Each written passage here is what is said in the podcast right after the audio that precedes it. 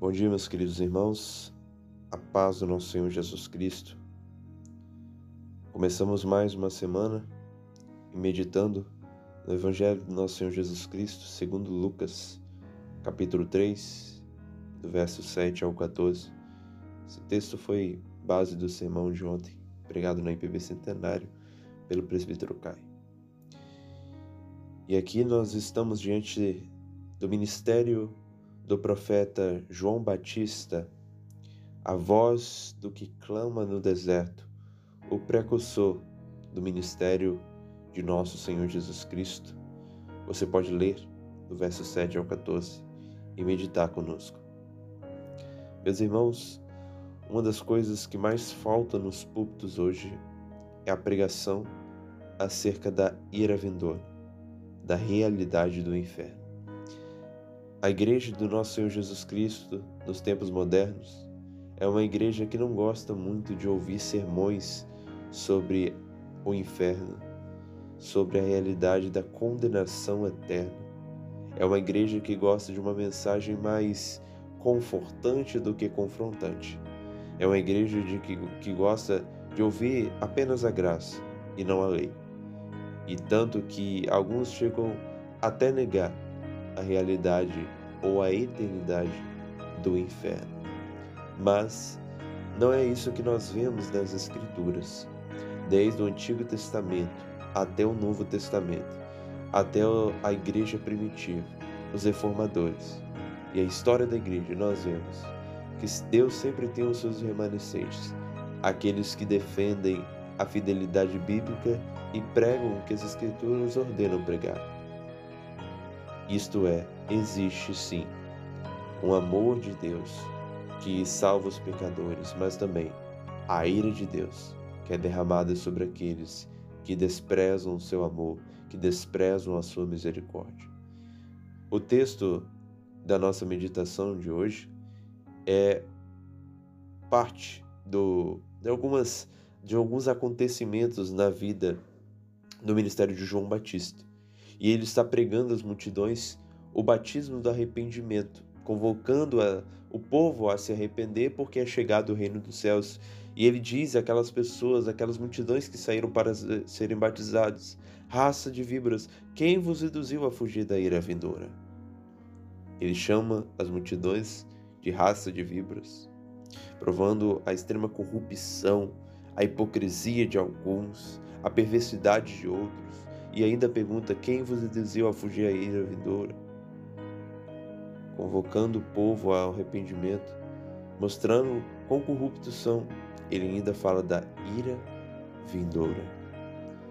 Meus irmãos, existe uma ira vindoura.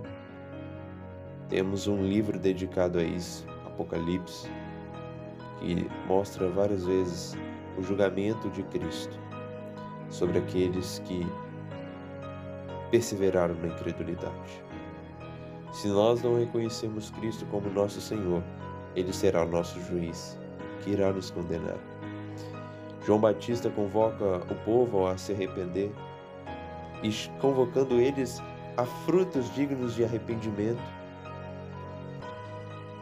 E aqui eu lembro do que foi dito pelo presbítero Caio, um ponto bem interessante. A nossa vida não pode ser uma vida de arrependimento hoje, arrependimento amanhã, mas uma vida de arrependimento hoje e amanhã frutos de arrependimento. Temos que evidenciar que de fato abandonamos os nossos pecados.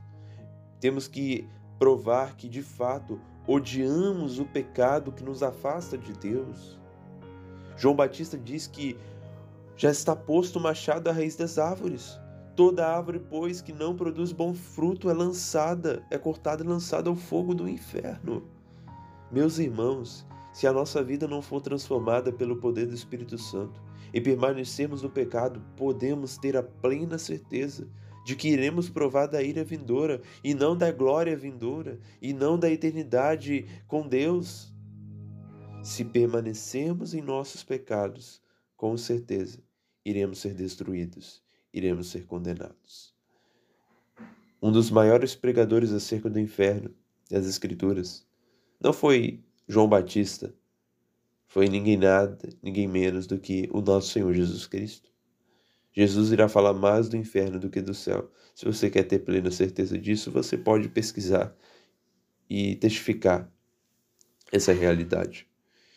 As multidões ouvindo a pregação de João Batista tiveram convicção de pecado.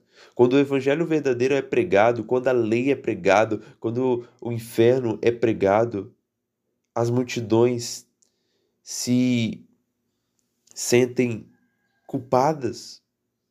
É isso que os grandes pregadores do passado fizeram. Começam pela lei até revelarem a graça. Que havemos, pois, de fazer? Convicção de pecado. Então João Batista diz: Quem tem duas túnicas, reparta com quem não tem. Quem tiver comida, faça o mesmo. Aqui João Batista condena a injustiça, a falta de é, amor das pessoas para com as outras, os que andavam no egoísmo, no luxo e desprezavam os necessitados, os publicanos que eram cobradores de impostos, corruptos, traidores, eles diz: não cobreis mais do que estipulado. Roma cobrava uma parte de impostos, os publicanos cobravam a mais. E eles não podiam cobrar mais do que estipulado. E ainda os soldados, nós que faremos? João Batista responde: A ninguém maltrateis, não deis denúncia falsa e contentai-vos com o vosso salário. E é aqui que está o princípio do arrependimento. O arrependimento nos leva a abandonar as práticas pecaminosas. Se assim não acontece, se permanecemos nas nossas práticas pecaminosas, não é arrependimento, é remorso. E remorso não salva ninguém. Então, meus irmãos, por mais que essa meditação seja pesada para a nossa vida, devemos lembrar de que há um céu glorioso, maravilhoso, mas também há um inferno. Um inferno com fogo eterno, cujo aquele que irá condenar as almas no inferno é o próprio Deus. Parece isso um pouco é, impossível, parece isso um pouco é, impossível porque vemos um Deus de amor pintado pela pós-modernidade, mas lembremos, meus irmãos, que o que importa é o que as Escrituras nos informam, e as Escrituras diz que Deus é amor, mas também um fogo consumidor. Existe o perdão, mas também existe a condenação. Existe a glória vindoura, mas também a ira vindoura. Existe a graça que salva, mas também a ira, a, a lei que nos torna culpados. Então, por isso que devemos correr em arrependimento aos pés do nosso Senhor Jesus Cristo, e Ele estará disposto a nos perdoar e nos aceitar diante dele. Deus nos abençoe.